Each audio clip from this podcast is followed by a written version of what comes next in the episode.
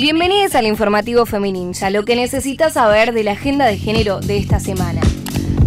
En Argentina paramos y marchamos el lunes 9, pero el grito fue global. Por todas nuestras compañeras, vamos a gritar fuerte. Mon Laferte en el Festival Tiempo de Mujeres en México. Que nos escuche el mundo.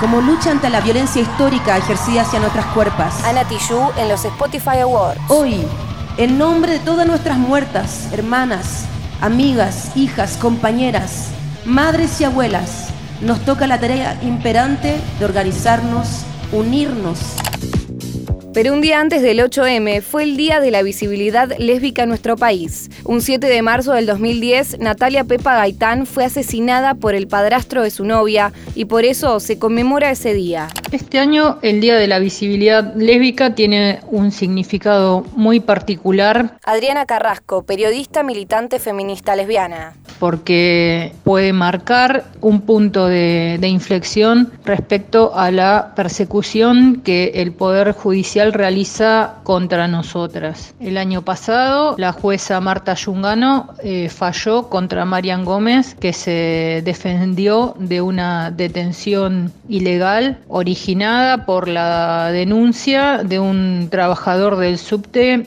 lesbofóbico. Las lesbianas, les lesbianas, las chongas, somos las sospechosas de siempre, eh, al igual que, las travestis y, las trans. En agosto se llevará a cabo el, juicio ahí, procesada por defenderse de una violación correctiva. Recién Adriana mencionaba cómo no solo las lesbianas, sino que también las trabas y las trans son las sospechosas de siempre. Resulta que las trabas no solo son perseguidas por la justicia, sino que ahora desde el gobierno de la ciudad se les está quitando el espacio para poder estudiar. El bachillerato Mochacelis, el primero dedicado a que la población travesti trans termine el primario, el secundario y continúe con otros estudios, no pudo comenzar las clases porque no les dan los fondos necesarios. La escuela, la Mochacelis, funciona desde sus inicios. Andrea Alcalde, docente del Mochacelis. Eh, en un edificio que administra la Mutual Sentimiento. Por ese edificio, no, si bien no hay que pagar un,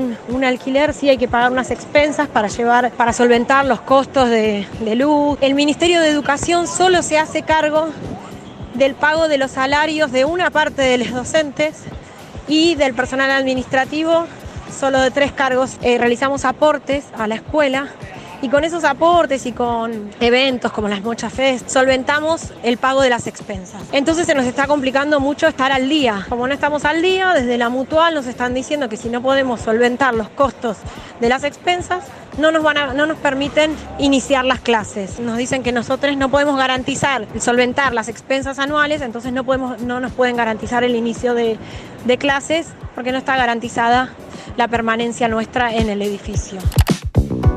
Una buena noticia es que relanzaron las becas Progresar y travestis y trans van a poder acceder a estas sin límites de edad al distinguirles como un grupo en condición de vulnerabilidad multidimensional.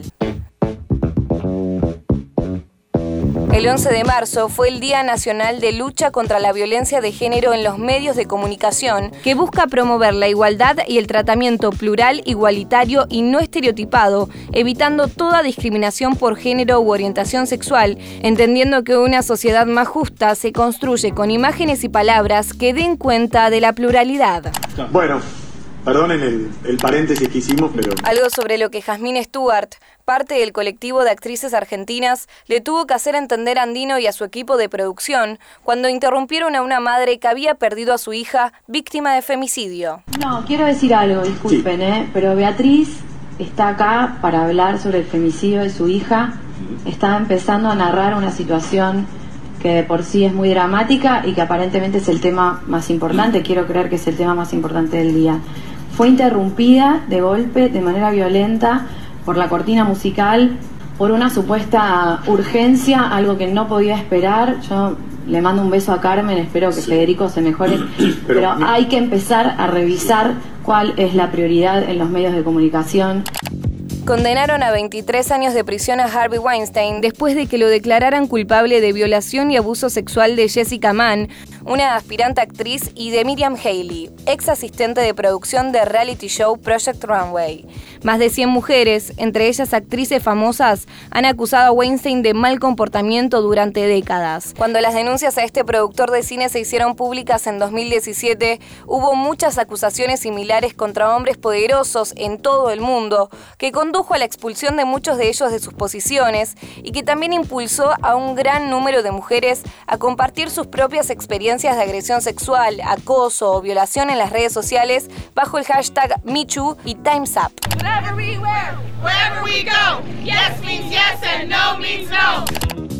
Por primera vez en la historia, el gobierno de la provincia de Buenos Aires dispuso la compra de 80 comprimidos de misoprostol para garantizar interrupciones legales del embarazo. Esto constituyó una inversión de 15 millones de pesos y fueron comprados al Laboratorio Industrial Farmacéutico de Santa Fe. Por otra parte, el Consejo Deliberante de Morón se convirtió en el primero del país en reconocer y garantizar el derecho a la gestión menstrual. De esta forma, aprobado el proyecto de ley correspondiente, el municipio se encargará de en forma gratuita los productos relativos al periodo menstrual, tales como toallitas, tampones y copas.